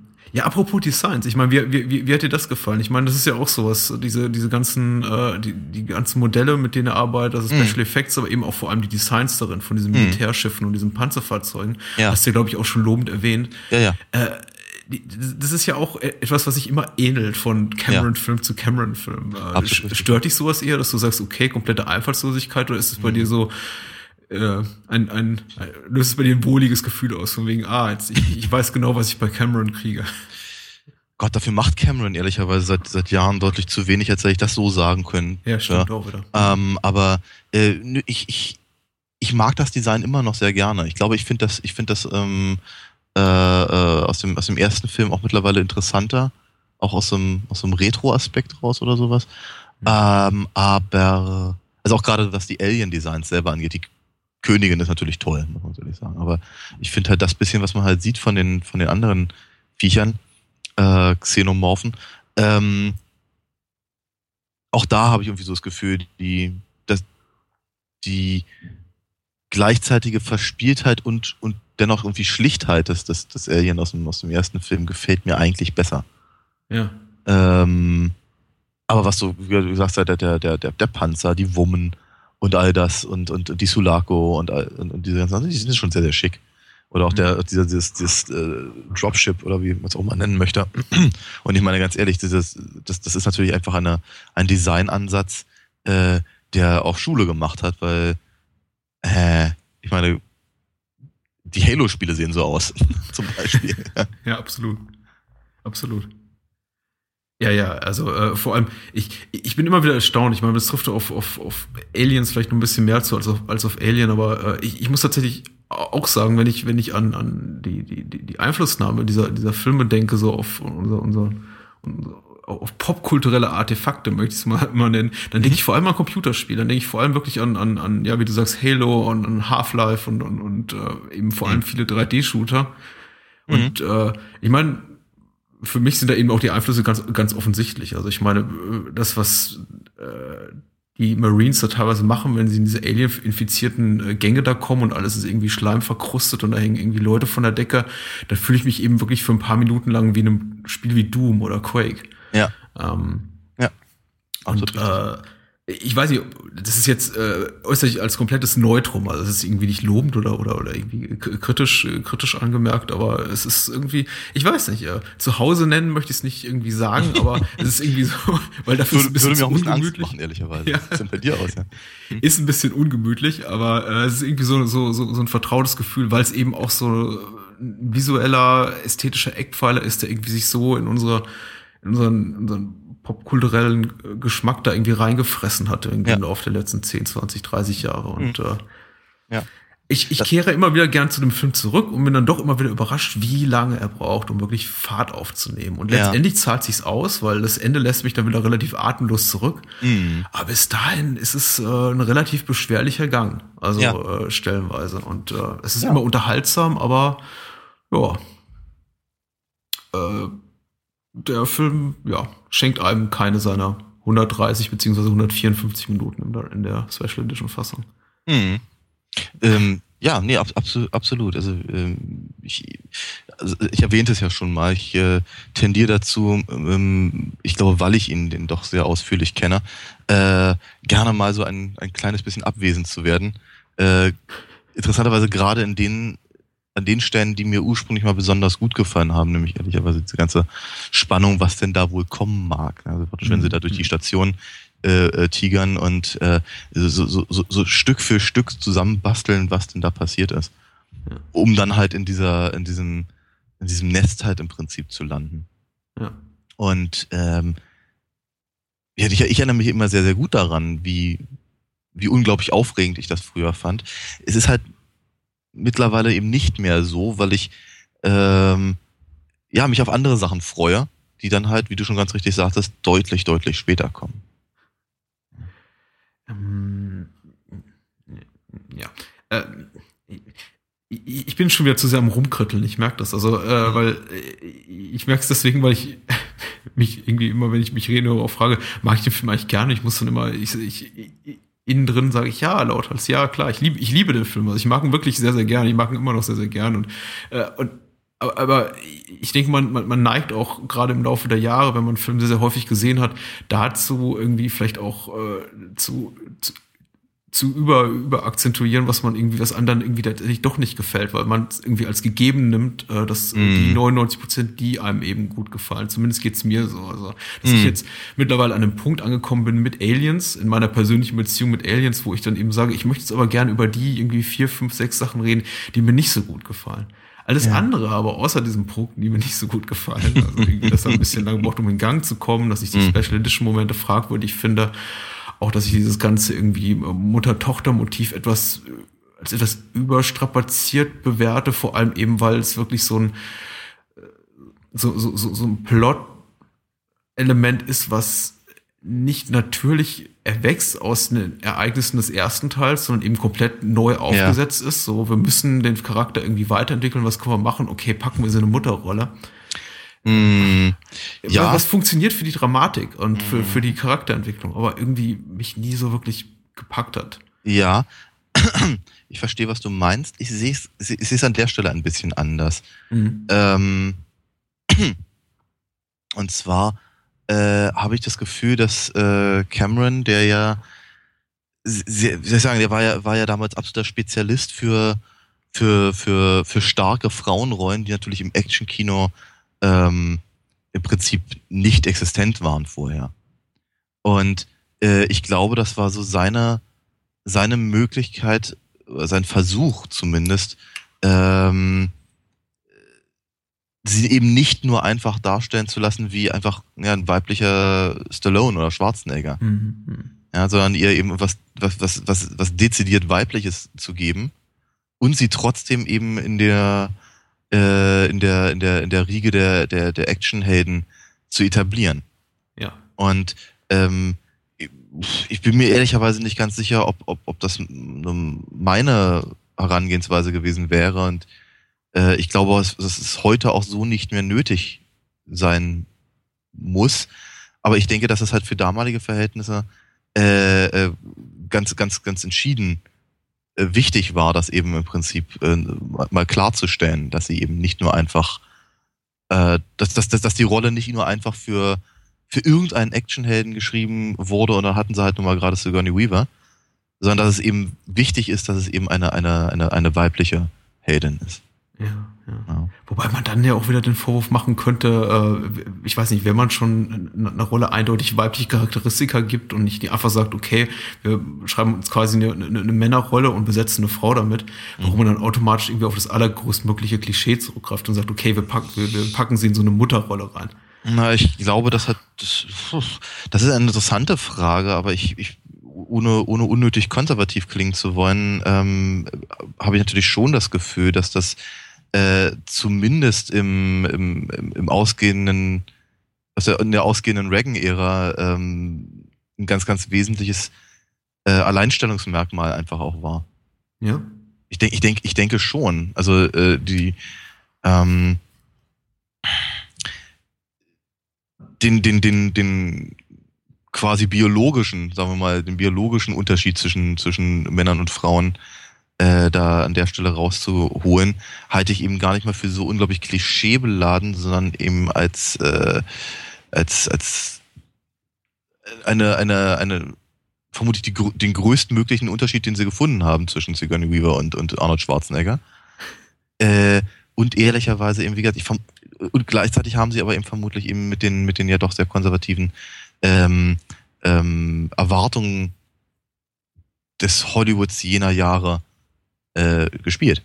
Ja, ja. Ich habe, äh, ich, ich meine, natürlich, und das haben wir bisher auch nicht äh, verschwiegen, der Film ist 30 Jahre alt, er ist ein Kind seiner Zeit, wie fast alle Filme. Und äh, so ist das eben. Ich glaube auch, da irgendwie das zum damaligen Zeitpunkt auch einfach nicht viel mehr notwendig war. Ich glaube, heute würde der Film das stellenweise ernten, was man jetzt irgendwie in so einem äh, äh, mit dem Anglizismus Shitstorm oder so immer umschreibt und irgendwie, glaube ich, teilweise zumindest in irgendwelchen Reddit-Foren oder bei Facebook oder Twitter irgendwie sehr, sehr harsche Kritik ernten für, für das, was, er da macht. Also insofern, dass man eben sagt, okay, lass uns irgendwie eine eigentlich äh, ähm, brutal harte Figur irgendwie dadurch irgendwie verweiblichen oder irgendwie weiblich akzentuieren, indem wir sie in so eine Mutterrolle rein, rein, rein drücken ich glaube, das wurde heute sehr, sehr viel kritischer aufgefasst. Mhm. Ähm, ich ich finde es okay. Also für die, für die Machart des Films und für den äh, gemessen an dem Zeitpunkt, an dem er entstanden ist, finde ich es auch vertretbar. Ähm, ich weiß nicht, ob das heute noch so ginge, aber sei es drum, muss es ja nicht. Der Film ist 30 Jahre alt. Was ich eben meinte, als ich sagte, als ich mich irgendwie kritisch darüber äußerte, ist, dass das für mich einfach die Figur, so wie wir sie im ersten Teil erleben, das nicht hergibt. Einfach auch die Rolle, in der sie sich befindet, auf dieser, Ja. auf, auf, auf diesem Frachtschiff in der Mitte von nirgendwo Monate oder, oder Jahre der Reise Mhm. entfernt von ihrer Familie. Und es ist für mich einfach unglaubwürdig, dass sie zu Hause irgendwie eine fünf- oder zehnjährige Tochter sitzen hat. Ja, ja. Und ähm, sie, sie hängt irgendwie auf, auf, auf monatelangen Missionen mit, auf, auf, auf irgendeinem äh, Forschungsschiff rum. Also Ja, ja. Das, äh, es passt für mich einfach nicht so in, ins Konzept. Und wir haben eben auch diese, diese, diese Szene im ersten Film, wo sie um den Tisch rumsitzen und irgendwie über, über, über, über schlechte Bezahlung äh, lästern und schimpfen und ich irgendwie ein paar private Sachen irgendwie entgegenwerfen.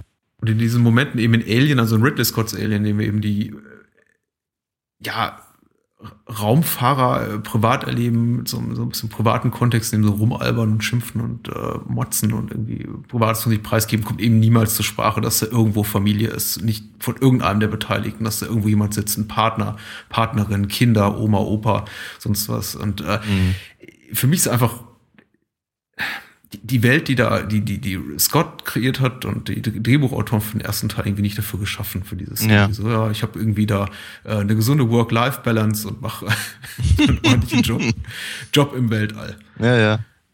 Okay, nee, verste, ver, ich ver, ver, verstehe dich da ganz, äh, ganz hervorragend.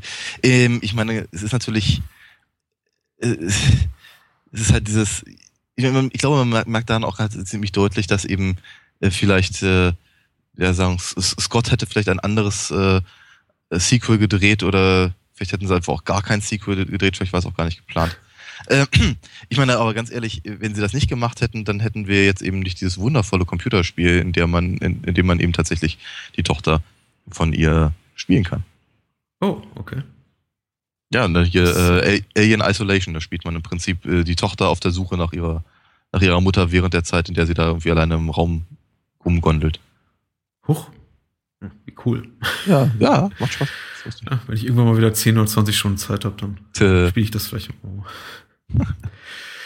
äh, ja, was sind so die anderen Freuden des Films? Ich finde einfach, also ich, ich habe mich jetzt einfach wieder sehr gefreut an der Machart. Das ist, hab, äh, begegnet mir immer wieder und ich möchte auch ge gerne nochmal betonen, ich bin nicht, äh, oder wir sind beiden jetzt nicht irgendwie, gehören beiden nicht der Fraktion an, früher war alles besser und schöne handgemachte Spezialeffekte, aber man muss eben auch einfach sagen, äh, Cameron ist ein Meister seines Fachs und so gut wie Aliens sahen jetzt 1986 nicht alle Filme aus. Also ich finde, wenn der Mm. Film nochmal loslegt, actionseitig ist er schon sehr, sehr gut. Also Oh ja. die Arbeit, also wie, wie, wie Cameron eben mit Modellen arbeitet, Oh ja. also so diese Gegenschnitte eben auf, auf echte Fahrzeuge und dann wieder Modelle. Also man, man merkt da wirklich kaum die Unterschiede. Und auch wenn man diesen, diesen Szenen, diesen Action-Szenen, denen er eben mit, mit, mit Rückprojektion arbeitet, ich glaube, es sind keine Greenscreens. Also der hat wirklich mhm. die Schauspieler quasi von der Leinwand von der Leinwand gestellt und dort hab irgendwie den Film ablaufen, la- den, den, den Film abgespielt, in dem hab dieses, dieses, dieses ähm, äh, Landungsschiff da hinter ihnen da in die, Ja. in Ja. die Binsen geht. Ja. Äh, das hat so eine Unmittelbarkeit, so eine, so Mhm. eine, die, die packt einen richtig. Man hat eben auch wirklich, obwohl es, obwohl die Darsteller natürlich nicht äh, de facto irgendwie in Gefahr sind, in der Nähe einer Mhm. Explosion oder eines Raumschiff-Crashs, irgendwie so das Gefühl, sie sind irgendwie einer tatsächlichen Bedrohung ausgesetzt. Die möchte ich echt mal behaupten, ich in 99 Prozent aller äh, Greenscreen, CGI-Action-Filmsequenzen so nicht spüre. Ja. Und das hat mir echt großen Spaß gemacht. Ja, auf jeden Fall. Ich denke, ich denke, ich denke auch, ähm, also gerade das, was du meintest, halt diese Back-Projektion, die sieht halt auch einfach nicht mehr gut aus, auch nach unseren Maßstäben. Aber es macht nichts, weil es trotzdem äh, ganz hervorragend funktioniert. Ja. Entschuldige. ähm, Huste nur. bitte? Huste nur. Ja, ja. Meine Güte, direkt ins Mikro. Genau, jedenfalls, ähm, äh, ja, das ist aber eben etwas, etwas, was ich eben, es es ist im Prinzip, es ist wie, wie die Unmittelbarkeit, ähm, was ich eines, eines äh, AT-80s oder AT-AT, wie wir damals gesagt haben, Mhm. äh, im Vergleich zu, was weiß ich, keine Ahnung, den, den aktuellen Star Wars-Dingern halt aus dem, aus dem Computer. Ja. Ja, ähm, das Modell war vielleicht eben, sah vielleicht aus wie, wie noch mit schönem Gruß von Harryhausen äh, dahingestellt, aber es, es, es wirkt einfach mehr im Raum, Raum als eben äh, viele andere Effekte, inklusive im Übrigen Sachen aus Avatar. Mhm. Ja, ähm, ich, ich weiß nicht, ob ich so weit gehen würde. Ich glaube, dafür habe ich Avatar auch äh, zu lange nicht gesehen. Also seit er im Kino lief, habe ich ihn nicht gesehen, aber ähm, ich weiß auch nicht, wie der heute, heute so wirkt. Du hast natürlich recht. Ich meine, gerade äh, jetzt zum Zeitalter hochauflösender Medien äh, ist es natürlich schon teilweise ein bisschen schwierig, das Ganze noch so zu sehen, wie vielleicht damals im Kino, als man einfach äh, als, als die Sehgewohnheit noch ein bisschen anders waren und man vielleicht mm. einfach auch noch nicht äh, so die, die geschärfte Wahrnehmung dafür hatte, dass jetzt irgendwie irgendetwas ein Miniatureffekt war oder ein Film oder ein Effekt, der mit der durch Rück, Rückprojektion zu, zu, zustande ja. kam. Es ist natürlich jetzt irgendwie auf so gestochen scharfen Medien wie Blu-ray ein bisschen schwierig und es wird wahrscheinlich ja. das Problem auch noch wachsen, wenn es dann mm. irgendwann 4K und 8K Projektion und äh, Wiedergabe ja. gibt. Mm. Aber äh, ich, ich meine, Cameron macht eben das, das, das Beste draus. Und ich, es, es gibt immer noch Momente in dem Film, zum Beispiel, wenn dieses äh, Panzerfahrzeug dann durch diese unterirdischen Gänge fährt. Mhm. Und äh, ich meine, die, die Pinewood Studios sind zwar groß, aber eben nicht so groß. Also die konnten nicht wirklich da irgendwie so einen äh, äh, fünf Meter langen Panzer da durchjagen. Es ist offensichtlich ein äh, Modell, aber es ja. wird eben immer zwischengeschnitten auf, auf, auf ein echtes Panzerfahrzeug, also für die Close-Ups von den Reifen oder so. Ich glaube, ja. sie haben die Miniatur verwendet, hat Cameron gesagt, weil die, äh, weil die äh, weil ich glaube, dass das, das, das lebensgroße Panzermodell irgendwie konnte, konnte die Räder nicht einschlagen und irgendwie das okay. Modell konnte aber die Räder einschlagen und auch in Kurven fahren und dafür musste dann irgendwie das Modell nehmen. Und ich, ja. ich möchte sagen, ich sehe da eigentlich keinen Unterschied. Also wenn nee. da Fucken sprühen oder eine Explosion losgeht, dann mhm. sieht das wirklich ja, ja, sehr, sehr akkurat aus. Und eben, wie gesagt, das ist das, was ich, was ich glaube ich versuche zu sagen, es zieht einen eben äh, auch weiter in den Film rein, weil das hat er, das hat er auf jeden Fall nicht eingebüßt in den 30 Jahren. Ähm, es ist halt, er ist packend. Ja. ja. Und äh, äh, die, er hat irgendwie so ein, zwei Jumpscares und die funktionieren immer noch, selbst wenn man weiß, was kommt. Ähm, ja, und wie gesagt, es ist halt einfach, und es, es, ich meine, nicht, nicht, nicht umsonst wird er eben gerne mal ähm, als, als äh, Positivbeispiel für, äh, für Sequels halt genannt. Also ne, die meisten Leute sind sich ja irgendwie einig, ähm, wenn, wenn, äh, dass, dass ein zweiter Teil eher schlechter ist als der, als ein, als ein erster. Äh, mit Ausnahme, ich glaube, von äh, der Pate, das Imperium schlägt zurück und äh, halt Aliens. Hm. Nicht, nicht, nicht Temple of Doom? Äh, ich glaube, das kommt auf die Fraktion an. Äh, ja. Nein, das war natürlich ein Scherz. Aber du hast, du, du hast recht, das sind irgendwie so die, die, die klassischen drei, die immer genannt werden, wenn es darum geht, welches Sequel könnte möglicherweise sogar den ersten Teil übertreffen. Und äh, ich meine, ich möchte jetzt irgendwie ich weiß nicht, ob wir diese Diskussion jetzt hier führen müssen. Das die hat mhm. letztendlich keinen Wert. Weil ja. die Filme sind eben nicht vergleichbar. Ich finde, über sowas wie äh, Pate 1 und 2 würde ich mich nur auf einen Streit einlassen, weil ich glaube, da könnte man tatsächlich gute Argumente pro und contra geben. Aber mhm. Alien und Aliens sind von der Tonalität so verschieden, dass es für mich halt irgendwie Äpfel ja. mit Birnen vergleichen ist. Ja, aber ich glaube, damals wurde er, wurde er nicht unbedingt so wahrgenommen. Ich meine, da mag ich mich irren. Aber ich hatte mhm. schon so ein bisschen das Gefühl, zumindest in der, in der äh, damals aktuellen Rezeption, äh, war das eher so ein Ding wie, ja, natürlich, klar, dann müssen sie äh, äh, jetzt, jetzt reicht nicht nur eins, jetzt müssen sie irgendwie 100 dahinstellen und ähm, jetzt müssen sie eben auch noch die großen Wummen rausholen, war ja bei Rambo auch nicht anders und so weiter und so fort. Mhm. Ähm, heute sehe ich das, sieht man das, glaube ich, aber auch komplett anders, allein deswegen, weil eben äh, im Prinzip ja alle Filme aus der Reihe, deswegen ist die Reihe ja so interessant, so unglaublich eigenständig sind. Man muss sie nicht alle mögen, aber sie haben alle einen, einen völlig eigenen Ansatz, völlig, eigenen, eine völlig eigene Ästhetik. Und ähm, ich glaube, das macht die, zumindest die Hauptteile der, der, der Reihe so interessant. Ja. Ich glaube, ja, ja, tatsächlich. Ich glaube auch die, die die Alien-Reihe ist neben, und deswegen war ich auch so enttäuscht eigentlich, als sie Ridley Scott zurückgeholt haben für Prometheus, weil da ja, ja. eigentlich auch mal einen innovativeren Filmmacher gewünscht, weil ich auch denke, ja. äh, die Alien-Reihe, genauso wie die Mission Impossible-Reihe, profitiert unglaublich davon, dass sie irgendwie halt erstmal nicht ähm, Sequels irgendwie jährlich rausballern, sondern ja. eben in einem Abstand von von ein paar Jahren, also sich tatsächlich auch sowas wie irgendwie ein eigentlich eigener Stil und irgendwie neue Stories entwickeln können und irgendwie interessante visuelle inszenatorische Ansätze, sondern eben auch, weil sie jedes Mal einem Regisseur und einem neuen Regisseur und teilweise eben auch jungen Talenten, die sich eben erst beweisen müssen, wie ein James Cameron und ich meine, wie auch wie ein Ridley Scott 79, denn der hat, glaube ich, vorher mhm. außer, außer die Duellisten nicht viel gemacht. Ja. Ähm, und danach eben David Fincher mit seinem ähm, Spielfilmdebüt eben diesen Raum eingeräumt haben, um sich zu beweisen. Das ist mhm. bei der Mission Impossible-Reihe ein bisschen anders gelagert. Das sind überwiegend schon etablierte Filmemacher. Mhm. Aber ähm, eben auch nicht alle wie J.J. Abrams. Äh, das fand ich eben immer ganz interessant und ich finde, äh, ich hoffe, das kommt vielleicht wieder, aber im Moment sieht es nicht so aus, jetzt wo man hört, dass das zweite Prequel auch von Scott gemacht wird. Also. Mhm. Nun ja. Ja. Ähm, ja, ich, ich möchte mal auch so sagen, also gespannt ist bei mir was anderes, aber angucken werde ich es mir auf jeden Fall. Ja, werden wir beide. Vielleicht sogar gemeinsam. Mal gucken, gerne. Wer weiß, was kommt. Ähm, ja, äh, was für mich gut funktioniert, und ich habe ja gesagt, dass irgendwie diese, diese, diese Mutter, Mutterrollengeschichte für mich so ein bisschen hakelig ist. Äh, mhm. Was für mich gut funktioniert, ist eben die, die, die, die so erzählerischen Ansätze, wo ich das Gefühl habe, es ist eben überhaupt so eine konsequente Fortsetzung dessen, was wir im ersten Teil gesehen haben. Zum Beispiel die Rolle von Bishop, dem, ja. dem Androiden, der eben nicht äh, der, der Verräter ist hier in diesem Film. In diesem Fall ist es Burke, der, mhm. Der Abgesandte der, der, ich glaube, Yucatani Corporation, der irgendwie die Aliens. Wayland, ähm, Wayland. Wayland Yutani.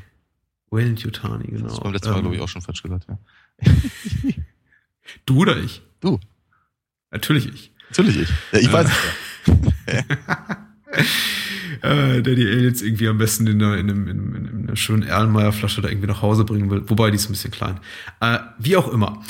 Äh, und, und in dem Fall ist eben Bishop dann der Gute und das finde ich irgendwie so, aber, aber dieses, dieses äh, Androiden-Motiv und Misstrauensmotiv wegen seines Ripley, das finde ich irgendwie ganz schön gelöst, weil es eben auch für mich so, so ein inhaltlicher Anschluss ist an den ersten Teil und ich fände es jetzt sehr, sehr schade gefunden, wenn man einfach gesagt hätte, okay, wir ziehen jetzt quasi so, so einen Trennstrich und äh, Ripley ist eben bis auf die Tatsache, dass sie immer noch denselben Namen trägt wie im ersten Teil und von derselben Person dargestellt wird, eine völlig andere Person. Ja. Also dass er eben auch, auch an die Ereignisse ersten Teils anknüpft wird, das hat mir, hat mir eben sehr gut gefallen. Mhm.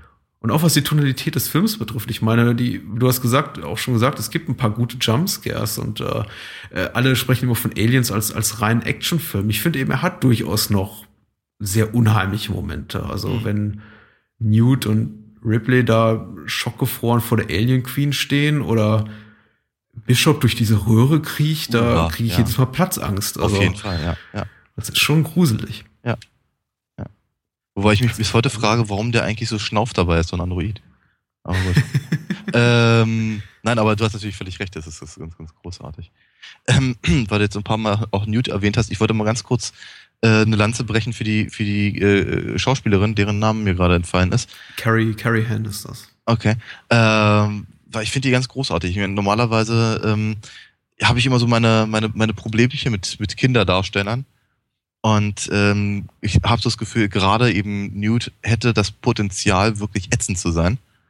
Ähm, aber die macht das wirklich klasse. Sie ist ein, ein, ein, ein sehr, ein recht unaufgeregtes äh, Kind. Und das, das ähm, ich glaube, das, das äh, steigert eben die, ähm, die Möglichkeit, mich einzufühlen in genau diese, äh, in diese, in diese Muttergeschichte, glaube ich, deutlich mehr. Ja. Als wenn ich gesagt hätte, was für eine Kackbratze und was mit dir eigentlich nur. Was du normalerweise sagst, wenn du Kinder in Filmen siehst.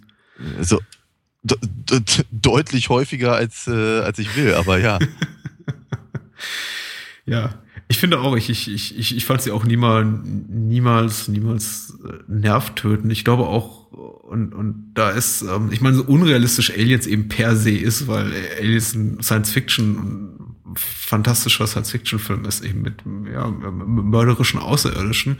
So, äh, so authentisch fand ich eben, ja, klar, die Art und Weise, wie ihre Rolle, also vor allem die Rolle von Newt äh, geschrieben und gespielt ist und deswegen eben auch nicht, nicht nervig. Sie ist eben ein Kind, das sich zurückzieht und äh, mhm. eben niemals in diese Rolle reinkommt, wo sie sagt so, oh, ich muss jetzt irgendwie irgendjemanden retten, weil ich, ich glaube, dass wir irgendwie so, in der Hinsicht hätte man ganz viele Fehler machen können und diese Filme mhm. sind, gehen, also zumindest Alien und Aliens gehen kon, kon, fast komplett irgendwie diesen, diesen klassischen äh, Klischee-Momenten aus dem Weg, in dem ja. eben sowas passiert wie, äh, äh, Newt muss jetzt Ripley an irgendeiner Stelle retten, um irgendwie ihre Rechtfertigung für die Handlung äh, mhm. zu, zu bilden. Das passiert einfach nicht. Ich meine, sie ist einfach ein verängstigtes Kind, äh, schwer traumatisiert, entsprechend wortkarg, öffnet sich nur sehr, sehr äh, zögerlich äh, und wenn dann eben auch nur Ripley gegenüber. Und das ist eben, wirkt eben sehr, sehr authentisch und in dem Fall eben nicht äh, nervig. Also ich hätte mich, ich hätte mich gegruselt, wenn Ripley so, äh, Entschuldigung, Newt so ein, so ein Short Round gewesen wäre. Ja, ja, genau das meine ich, ja. Was hätte passieren können, wenn jemand anders das Drehbuch geschrieben hätte? Ja, richtig.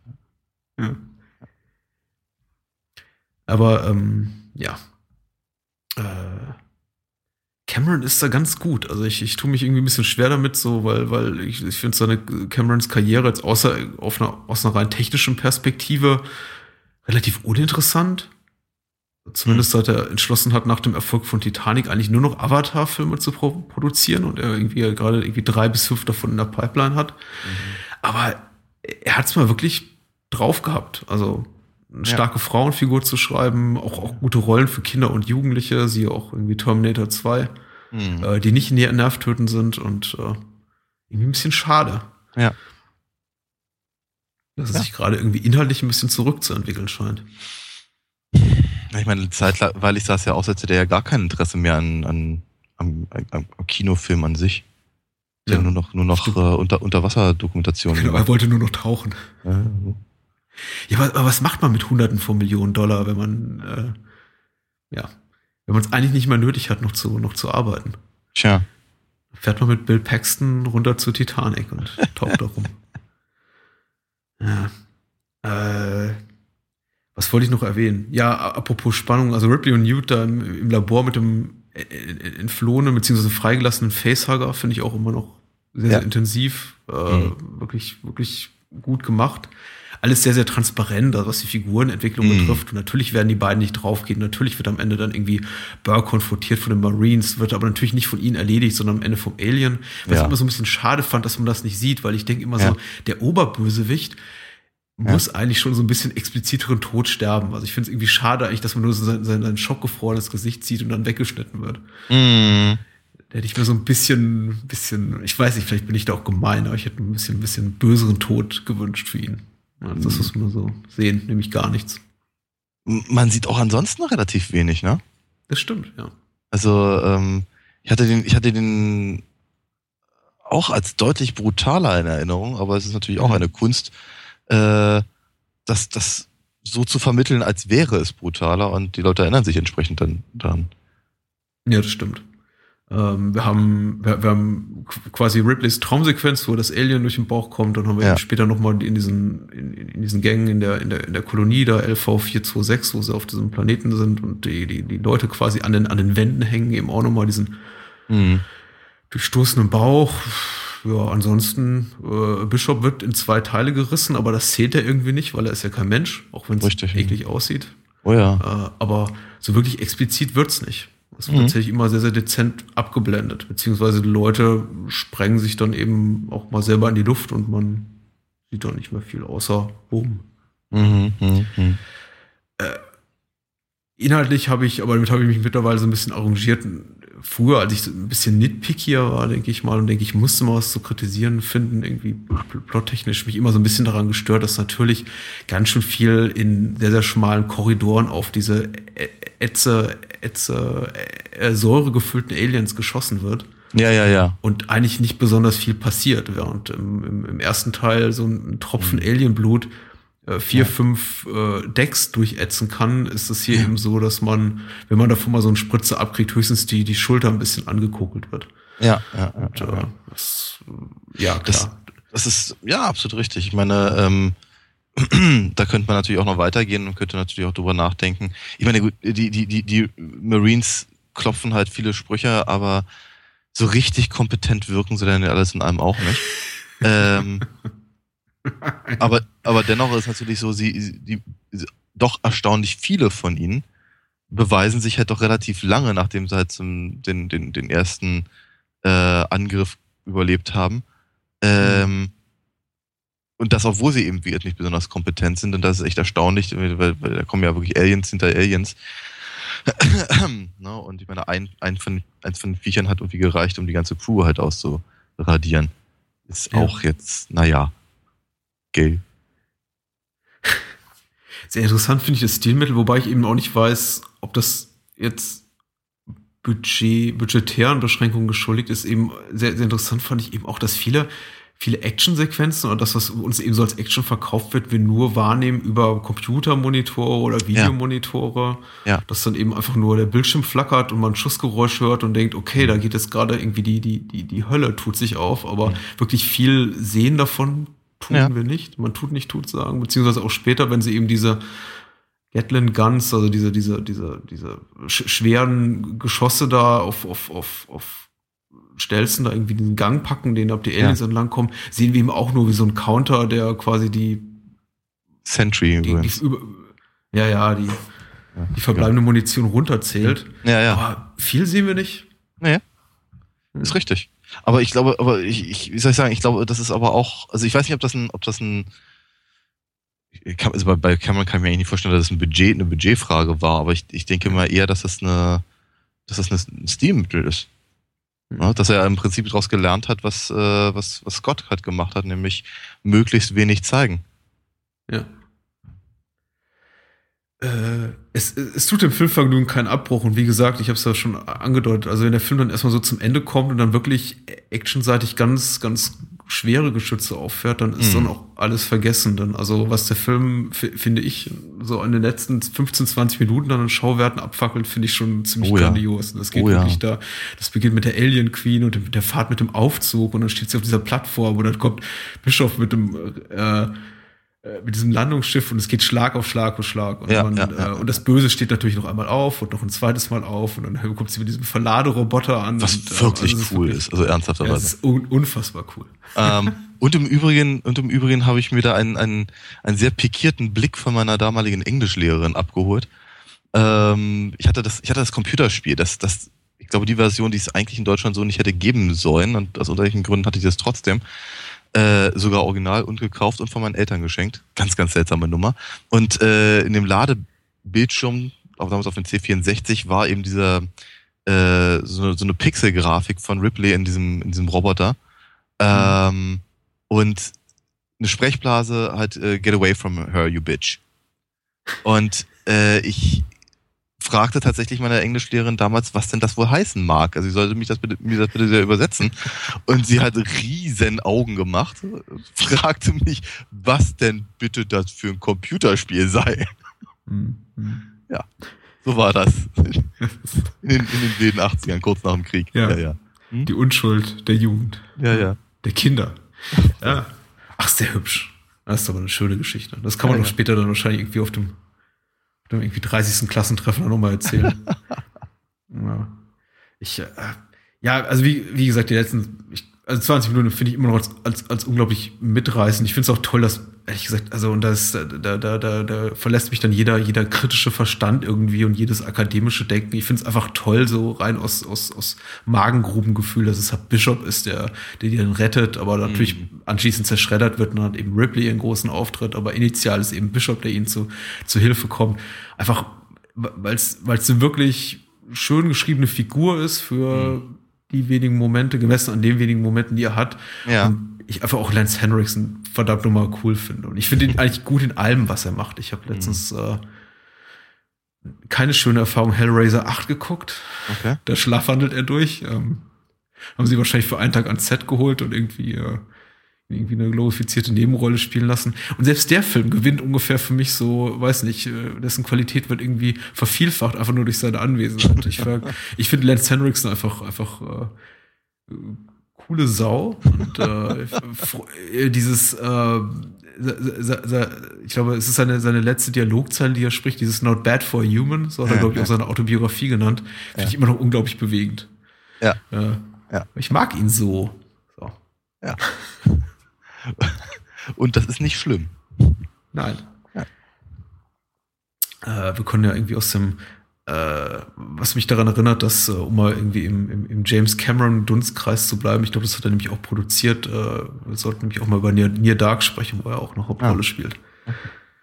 Ähm, den ich auch ziemlich toll finde. So als 80er Jahre Action-Horror-Kino. Aber haben wir noch viel Zeit. Ich denke auch. Worüber sprechen wir noch? Oder haben wir alles abge, abgeklappert? Ähm, Ist der Film besser, schlechter, gleich gut? Äh, äh, ich meine, die Diskussion wollten wir uns ersparen, aber hast du dich wenigstens genauso gut unterhalten gefühlt wie beim ersten Teil? Na, wie gesagt, das ist, ich kann das, ich kann das überhaupt nicht, ich kann das gar nicht so kategorisch sagen, weil ich, wie, Mhm. ich, ich denke jedes Mal, also ich habe, ich habe ihn halt früher unglaublich häufig gesehen, weil ich ihn so unglaublich toll fand. Und dann habe ich ihn irgendwann, irgendwann gar nicht mehr gesehen, weil ich ihn ähm, so genau kannte. Und äh, jetzt habe ich ihn halt lange Zeit äh, nicht, nicht gesehen und ähm, ich äh, habe ihn jetzt eben wieder, wieder ganz anders empfunden. Und, äh, ich, ich entdecke halt auch immer wieder neue Sachen und, und oder Sachen, die mich halt mehr stören als andere oder Sachen, die ich immer noch genauso toll finde oder sowas in der Richtung. Ähm, ich glaube, die, ich glaube, die Tonalität des ersten gefällt mir heute besser. Ähm, aber ähm, der, der, der, der Cameronsche zweite Teil ist, ähm, äh, ist einfach brillant, so wie er ist. Und er, er wäre es im Übrigen, auch wenn es keinen ersten Teil gäbe. Einfach deswegen, und das, da wiederhole ich mich jetzt ein bisschen, äh, einfach deswegen, weil er so unglaublich anders ist, was ja meiner Meinung nach eben ein Vorteil von allen vier Filmen ist. Bevor wir uns zu sehr wiederholen, sollten wir vielleicht einfach aufhören Ja, und äh, uns auf den äh, dritten Teil freuen, der da demnächst kommt. Ich glaube, wir behalten diesen Rhythmus ungefähr so bei. Also in vier, fünf Wochen ja, gibt's wieder Alien und dann wahrscheinlich einen zweiten außerirdischen Film dazu, genau wie heute. mal gucken, Äh, genau. Beziehungsweise wie, wie vorgestern, denn dieser Podcast wurde an zwei Abenden und irgendwie über gefühlte acht bis zehn Stunden jetzt aufgenommen. Aber wir haben es geschafft. Ja, bin auch ganz Äh, stolz auf uns. Nächster, ja, ich bin auch stolz auf uns. Äh, nächster Teil wäre dann halt Alien 3 von David Fincher und es gibt ein Wiedersehen mit, mit Newt, aber das ist nicht so schön. Darüber ein andermal mehr. äh, worüber reden wir das nächste Mal? Also, auf einen von den beiden freue ich mich ganz doll und auf den anderen freust du dich, glaube ich, ganz doll. Ja. Ja? Ich freue mich auf beide. Du freust Weil dich auf einen habe ich schon gesehen und den einen, anderen gucke ich auch bald wieder. Okay. Also ich habe ich hab den einen noch nicht gesehen und den anderen schon lange nicht mehr, aber da freue ich mich ganz besonders drauf, nämlich äh, achso. Von und mit Adriano Celentano? Ich glaube, er hat da Von weiß ich nicht, mit definitiv. das- mit ja, aber ich glaube, er hatte irgendwas anderes noch dran gemacht, produziert, geschrieben.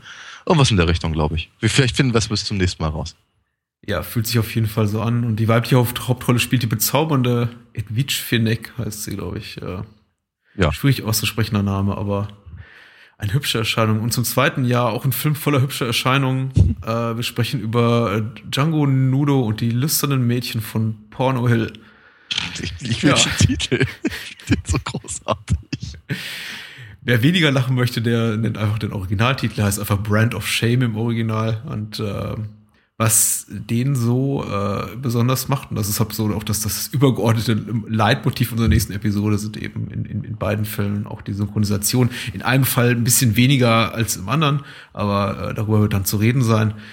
Und äh, wir sprechen über die beiden Filme, zumindest über den Django Nudo, auch im Kontext äh, der von Cine Couch angestoßenen Reihe Ostern, Western, Western und Ostern, wie auch immer. Und liefert damit dazu unseren Beitrag. Und ja, Asso und Django Nudo. Also zwei ganze Kerle nächste Woche. Yippie. Ja. ja. Verabschieden wir uns. Ja. Der, der, der Abschied ist immer so ein bisschen holprig. Vielleicht auf- muss man ja, besser die- reinkommen. Ich, ich glaube, Vielleicht seitdem, sollten wir das Django Nudo Titellied intonieren. Also das wird dir, du hast es ja noch nicht gesehen, aber es wird dir nicht mehr aus dem Kopf gehen, wenn du es mal gehört hast. Na gut, dann, dann, dann sage ich nur noch, also wirklich, Patrick, ganz schön cool bist du. Ähm, gute Nacht. Bis denn.